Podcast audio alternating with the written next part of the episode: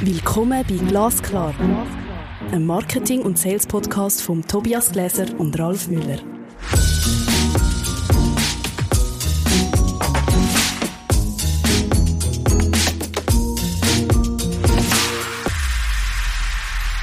Hallo Ralf. Hallo Tobias, es freut mich sehr, dass wir heute bei der Folge 15 angekommen sind. Briefing, Pitches und andere Stolpersteine, was bremst und bringt uns weiter. Und eigentlich könnte man doch meinen, dass Briefings etwas ganz einfach sind. Sie gehören zum Tagesgeschäft im Marketing und Sales und doch irgendwie liegt dort der Hund begraben. Ja, weil sie sind gar nicht einfach. Weil in den Briefings ist ja die Aufgabe enthalten, Dinge auf den Punkt zu bringen. Und das passiert nicht immer oder sehr selten sogar, weil ich glaube, dass sehr viele Verantwortliche ihre Ziele dort erfüllt haben müssen. Aber tatsächlich ist doch Briefing nur eine richtig gute Sprungschanze, wenn es eindeutig ist, das Briefing. Was würdest du sagen, was, was macht ein gutes Briefing zwischen Auftraggeber und Auftragnehmer aus? Oder was muss ein gutes Briefing beinhalten? Naja, auf jeden Fall im Wesentlichen alle Ziele, die vereinbart sind in den Maßnahmen, die in Auftrag gegeben werden. Und die Art und Weise, wie man sie umsetzen könnte. Ich glaube, alle Umstände sollten erwähnt sein.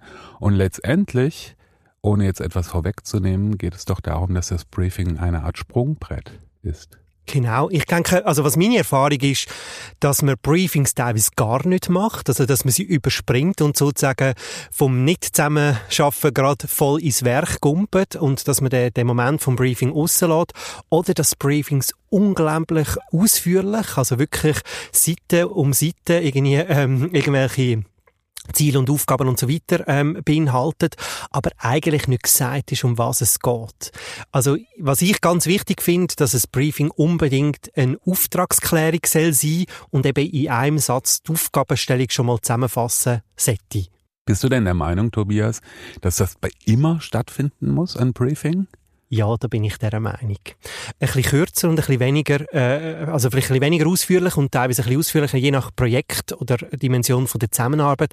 Aber ein Briefing findet immer statt. Also ein Briefing muss immer stattfinden, wenn eine Kooperation nachfolgend äh, angesiedelt ist. Was ich ja bei Briefings, bei guten Briefings sehr schön finde, ist, dass es keine Ausreden gibt. Man kann nicht sagen als Auftraggeber, oh, ich habe das doch ganz anders gemeint, weil es sollte im Briefing stehen, wie es gemeint ist. Und als Ausführender hat man eigentlich auch nicht die Chance auszuweichen, also Thema verfehlt oder wie auch immer, oder wir haben ein ganz anderes Thema fokussiert, weil es steht im Briefing. Das heißt, es ist eigentlich die bestmögliche Übereinkunft, bevor man anfängt, füreinander zu arbeiten. Genau, es ist eine Art wie, man kann immer wieder zurückgehen, das ist so ein bisschen wie der Leuchtstern oder der Leitstern, man kann zurückgehen, ist das Bestandteil vom Auftrag oder ist es nicht Bestandteil gewesen? Und etwas, was ich gesehen, dass das nicht gemacht wird, was ich sehr empfehlenswert finde, ist ein Rebriefing. Also heißt, der Auftraggebende tut briefen, also was, was sind Ziele oder was ist die Aufgabenstellung, was soll auch die Veränderung vom Ist ins Soll sein und dass der Auftragnehmende, also der, der den Auftrag soll erfüllen nochmal rückbriefen, was er verstanden hat. Und ich glaube, das ist wichtig oder, oder finde ich, das zahlt sich aus, ein Briefing sowohl schriftlich zu machen und mündlich zu begleiten. Im Rebriefing ist doch auch schon eine Zielrichtung mit inkludiert. Das heißt, wenn es ein Problem gibt, auf welche Art und Weise man das lösen will. Und das ist in gewisser Weise dann auch eine Rückversicherung. Ja, es ist eine Rückversicherung. Es kann aber auch einschränkend sein, oder?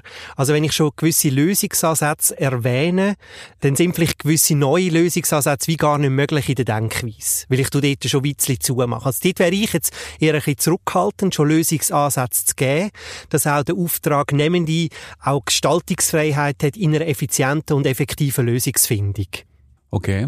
Ich würde gerne von dir wissen, Tobias, was sind deiner Ansicht nach die Hauptbestandteile eines Briefings? Also ich glaube, wie vorher gesagt, wichtig ist eine klare Aufgabenstellung, also in einem Satz zu formulieren, was ist eigentlich die Aufgabe.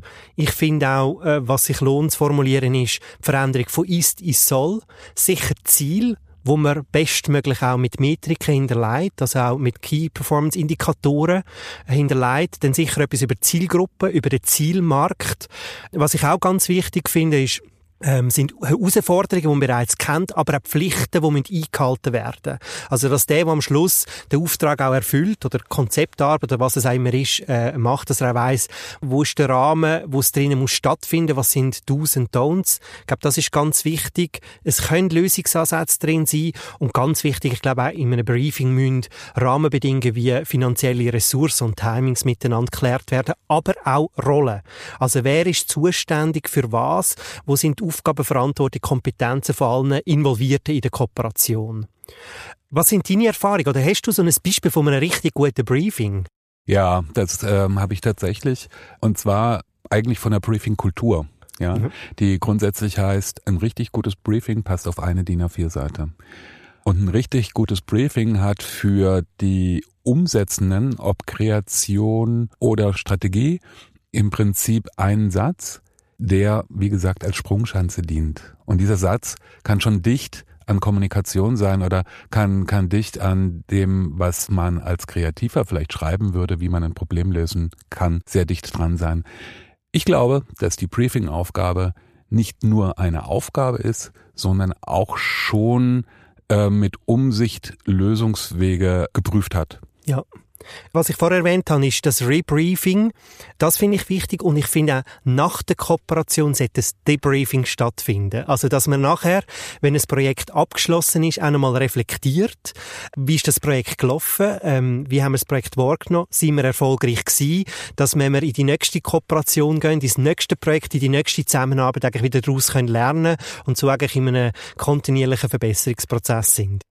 Wunderbar. Bevor wir das Thema Briefing beenden, Tobias, habe ich noch eine Frage. Was machst du denn, wenn du glaubst, dass das Briefing keine Lösung darstellt für das Unternehmen? Das entsprechend aufgreifen und thematisieren. Also, wenn, wenn, wenn beide Parteien oder alle Parteien, die in einer, in einer Projektlösung äh, involviert sind, schon im Briefing-Prozess sehen, dass Erwartungen, Ziel und Möglichkeiten, die Ziele erreichen, nicht realistisch sind, nicht machbar sind, dann muss das in dem Moment thematisiert werden. Ich persönlich als Auftragnehmende würde sonst gar nicht ins Projekt einsteigen, weil ich am Schluss die Erwartungen nicht erfüllen kann. Und vielleicht doch kann ich noch ergänzend sagen, Auftraggebende sind oft nicht erfahren in einem Briefing. Also ich würde stark empfehlen, dass der Auftragnehmende den Briefing-Prozess leiten, weil der ja die Art von Projekt oder Initiative oder Kooperation oder äh, Realisierung schon mehrfach gemacht hat, wo auch eine gewisse ähm, wo Erfahrungswert hat, auf was muss man besonders schauen und was muss in so einer Initiierung von einer Zusammenarbeit besonders äh, geschaut werden und was muss geklärt werden. Okay. Pitches. Pitches, brauchen wir die eigentlich noch oder sind das Dinosaurier aus einer längst vergangenen Zeit? Ich persönlich bin ganz klar der Meinung, dass es ein Relikt ist aus einer vergangenen Zeit, dass Pitches meistens nicht mehr die richtige Form ist, um in eine Zusammenarbeit hineinzugehen. Und ich bringe da immer wieder das Beispiel vom Candy Store. Also, äh, wir kommen so in den Candy Store rein, mit den Augen leuchtet und alles ist grossartig, macht alles möglich. Und am Schluss kommt irgendwie, kommt man zum Candy Store raus und es hagelt und regnet und es, man kommt eigentlich gar nicht das über, was man sich gewünscht hat. Also ich finde die Schwierigkeit von Pitches, es ist eine Mischung zwischen Briefing und Verkauf. Und Dort tut man oft auch Sachen äh, von auftragnehmenden Seite versprechen, die auch nicht realistisch sind, um am Schluss das Verkaufsargument zu gewinnen oder die Verkaufsdiskussion zu gewinnen. Und Pitches haben meiner Meinung nach in der Vergangenheit Sinn gemacht, wo nachfolgend auch eine gewisse Dauer oder ein gewisses Leistungsvolumen auch über längere Zeit sichergestellt ist. Also wenn ich jetzt einen Pitch mache, also einen, Wettbewerb oder eine Wettbewerbspräsentation, wo man nachher in eine fünf-, achtjährige Zusammenarbeit geht mit einem grösseren Projektvolumen, dann, dann macht das Sinn, oder? Also der, der Auftragnehmer, die macht eine Investition, der pitcht, oder? Er macht an einem Wettbewerb mit. Aber nachfolgend gibt es auch ein entsprechendes Business, wo das tut, ähm, ja, wo man das wieder refinanzieren kann, wenn man einen Pitch gewonnen hat. Und Zusammenarbeiten, glaube ich, sind nicht längerfristig geworden, gerade so in, in Auftraggeber und Agentur beispielsweise. Ähm, und von dem her, das Modell funktioniert meiner Meinung nach nicht mehr. Oder was ist deine Meinung zu dem? Ja, ich glaube, Pitches ähm, fragen prinzipiell erstmal drei Sachen ab. Und die Geschichte ist erstmal die, verstehen die mich eigentlich? Ja, sprechen die meine Sprache? Oder sind sie in der Lage, meine Spra meiner Sprache zu folgen als Auftrag Auftraggeber. Die zweite ist, das Vertrauen herzustellen. Ja, also ich meine, Vertrauen ist die Grundlage einer einer Zusammenarbeit. Da gibt es irgendwie überhaupt keine Diskussion, glaube ich. Ja, und wenn zwei Seiten sich nicht vertrauen, brauchen sie nicht miteinander zu kooperieren. Das war Nummer zwei. Und Nummer drei ist, kann mich diese Agentur oder kann mich diese Leistung in meiner unternehmerischen Entwicklung wirklich weiterbringen? Das ist, glaube ich, die dritte Frage. Und die, würde ich sagen, sollte man unabhängig von Pitches erstmal beantworten. Genau, das ist ja die grundlegende Frage. Kann ich im Rahmen von einer Wettbewerbspräsentation eine Vertrauensbasis schaffen? Also das ist ja so ein kurzes Moment, eine Momentaufnahme. Gleichzeitig oft sind Involvierte in einer Pitch-Präsentation nicht die, die nachher ausführend sind. Also das heißt, ich kaufe eigentlich etwas ein, aber was ich nachher bekomme, ist eigentlich etwas anderes. Genau. Du kennst die Situation wahrscheinlich auch oder von früher noch. Man tritt zum Pitch an und plötzlich ist der Entscheider nicht im Raum. Und schon ist es schwierig geworden. Der zweite Punkt, den ich auch wichtig finde, falls man Pitches macht, dass Rahmenbedingungen geklärt sind. Also, wenn ich ein Pitch-Teilnehmer bin, also an einem Pitch mitmache, dass ich nachher auch im Voraus weiss, was sind Bewertungskriterien und wie werden die eingesetzt. Also, wo ich am Schluss, also wenn ich ein, ein unternehmerisches Risiko als Anbieter auch eingehe, dann will ich auch sicherstellen, dass ich nachher faire Bewertungsmöglichkeiten habe.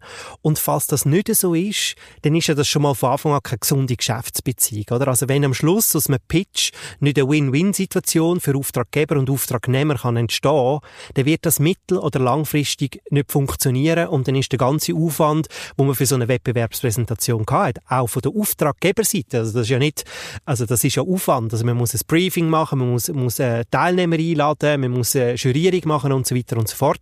Ähm, ja, das kann es ja nicht sein. Es kostet alle, alle beide Seiten relativ viel Geld, ja. Was würdest du Unternehmen empfehlen, die einen neuen Kooperationspartner suchen? Was hättest du für eine Vorgehensweise anzubieten? Also ich finde, am Anfang sollten sicher Gespräche stattfinden. Also wo man versteht, was sind Kompetenzen, was sind Vorgehensweisen, aber was ist auch der Leistungsausweis von einem, von einem Anbieter, sei das von einem Beratungsunternehmen oder von einer Agentur. Also was könnte wirklich haben die die notwendigen Kompetenzen? Und also was wir selber immer wieder machen ist wir machen miteinander Workshops oder Strategiesessions wo wir miteinander Grundlagen entwickeln. Ich sage das ist immer die Verlobung vor der Hochzeit. Also wir lernen uns die kennen wir dort miteinander diskutieren. Das ist auch abgesteckt, also mit einer Pauschale und ich habe immer eine Exit-Möglichkeit. Also das heißt, ich habe als Auftraggeber auch die Möglichkeit, nachher nicht gemeinsam mit der Realisierung zu gehen, weil ich vielleicht merke, ähm, ja, Chemie ist nicht da oder am Schluss die, die Kompetenz, die ich wirklich einfordere oder brauche, ist nicht vorhanden.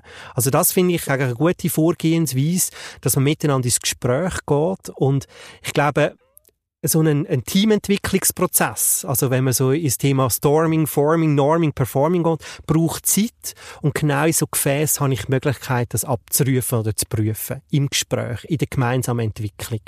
Sind denn ähm, zum Beispiel öffentliche Auftraggeber nicht eigentlich gezwungen, Pitches zu veranstalten, bevor sie einen Auftrag vergeben? Doch, gewisse öffentliche Aufträge sind das. Dort muss man aber schon sagen, dass oft auch das Ausschreibungsverfahren sehr professionalisiert ist. Also das heißt, dass dort, äh, wie Kriterien gesetzt werden und Kriterien bewertet sind, dass dort auch gewisse Standards eingehalten werden und so am Schluss auch alle bestmöglich gleich behandelt werden. Und meistens geht es dort aber auch um größere Projektvolumen. Oder das ist eine größere Dimension. Und ich finde auch, das macht auch Sinn, von der Öffentlichkeit gewisse Ausschreibungen zu machen, dass äh, am Schluss auch alle äh, Marktteilnehmer auch eine Chance haben, gewisse Aufträge zu gewinnen. Meine Erfahrung mit den Pitches, und das ist vielleicht dann jetzt auch der letzte, die letzte Anmerkung dazu. Wenn ich frage, wie ein Auftraggeber zu der Auswahl gekommen ist, die er zu den Pitches einlädt, bekomme ich oft die Antwort, naja, wir haben ein bisschen gegoogelt und ihr wart in der Nähe. Das kann es ja nicht sein. Nein, das kann es alleinig nicht sein. Und also ich würde sicher also Google macht sicher Sinn, oder? Und Empfehlungen einholen. Ich würde sicher mit mehreren äh, möglichen Anbietern in ein Erstgespräch gehen und nachher in ein Zweitgespräch schon bereits in einer Vorselektion und nachher vielleicht mit zwei Anbietern in so Werkstattgespräche oder so Werkstattentwicklungen hineinzugehen. Aber ich würde wirklich schauen, oder, was ist denn ihr Leistungsangebot? Sind die allenfalls auch schon bereits in meinem Zielmarkt unterwegs? Also kennen die allenfalls auch meine Branche? Ähm, haben die gewisse Branchenexpertise? Und was ich total gut finde, also das machen wir immer wieder, wir vermitteln Referenzkontakt von Bestandskunden, Neukunden. Also das heißt, dass ein Neukunde mit einem bestehenden Kunden reden und sagen, ist das, was sie uns im Verkaufsgespräch versprechen, findet das wirklich statt? Und eigentlich ist das wahrscheinlich hundertmal mehr wert als eine aufwendige Pitch-Präsentation, wo wie gesagt, wo ich Leute vorne habe, die präsentiert, wo ich nachher nicht zusammenarbeite, äh, wo man Sachen verspricht, die vielleicht gar nicht realistisch sind, auch bezüglich finanzieller Ressourcen etc. Was sind Ihrer Meinung nach andere Stolpersteine, die Unternehmen in Kooperationen, vielleicht auch intern, aber auch extern haben? Erstmal ganz unterschiedliche Vorstellungen, wie Ziele erreicht werden können. Das ist, glaube ich, einer der größten Stolpersteine. Ein zweiter Stolperstein ist, wenn die Chemie nicht stimmt, macht es einfach manchmal keinen Sinn, miteinander zu arbeiten. Ich finde auch, in der Zusammenarbeit müsste man sich doch immer wieder sich aufeinander freuen, oder? Also wenn es jedes Mal ein Austausch, ein Telefonat, ein Teams-Meeting oder was auch immer so ein Müssen ist und anstrengend ist und, und, und wenn man, wenn man keine Lust hat auf den Austausch, wie will man Lösungen auf komplexe Probleme miteinander entwickeln. Also ich glaube auch Chemie ist, glaube ich, das A und so. Und ich glaube, teilweise ist man doch in der Dynamik, wo man unterwegs ist, äh, ein bisschen versucht, den, den Briefing-Moment oder die Klärung von der Zusammenarbeit zu überspringen. Aber das macht ja Sinn, dass man nicht von 0 auf 100 miteinander springen kann. Also es braucht irgendwie eine Annäherungsphase. Was sind Schwerpunkte, äh, wo man miteinander setzen will? Was ist die Vorgehensweise, wo man sich auch muss organisieren muss? Das ist vielleicht auch ein Stolperstein, wo man sich zu wenig widmen Was ist eigentlich deine Rolle? Was ist meine Rolle? Was sind die Aufgaben, die du übernimmst? Welche du ich übernehmen? Wie tun wir kooperieren? Tun wir uns wöchentlich austauschen? Machen wir das per E-Mail? Machen wir das per Teams? Machen wir wir äh, äh, ein tägliches Stand-up, wo wir am Morgen miteinander zusammenkommen. Also ich glaube, dass man diese Komponenten miteinander muss klären, dass am Schluss auch Projektrealisierung in der Organisation passt und dass man gut miteinander zusammen schaffen. Ja, ich glaube, dass auch in diesen Bereichen Marketing und Sales, in denen wir unterwegs sind, es immer einen Raum für Inspiration geben muss. Also das heißt für Dinge, die außerhalb des Briefings, außerhalb des Arbeitsalltags liegen, die möglicherweise zu neuen Ansätzen möglicherweise zu mehr Erfolg führen. Ralf, wir sind schon am Ende von der Episode 15. Ich freue mich auf die Episode 16. Ein total spannendes und auch mein nächstes Thema, unternehmerische Transformation, Geschäftsmodell in Zukunft entwickeln. Ja, Tobias, da kannst du einiges zu sagen. Ich hoffe es doch, die wir noch nicht zu viel versprechen. Schauen, was denn kommt. Bis Sehr dann. schön, bis dann. Das ist Glasklar ein Marketing- und Sales-Podcast von Tobias Gläser und Ralf Müller.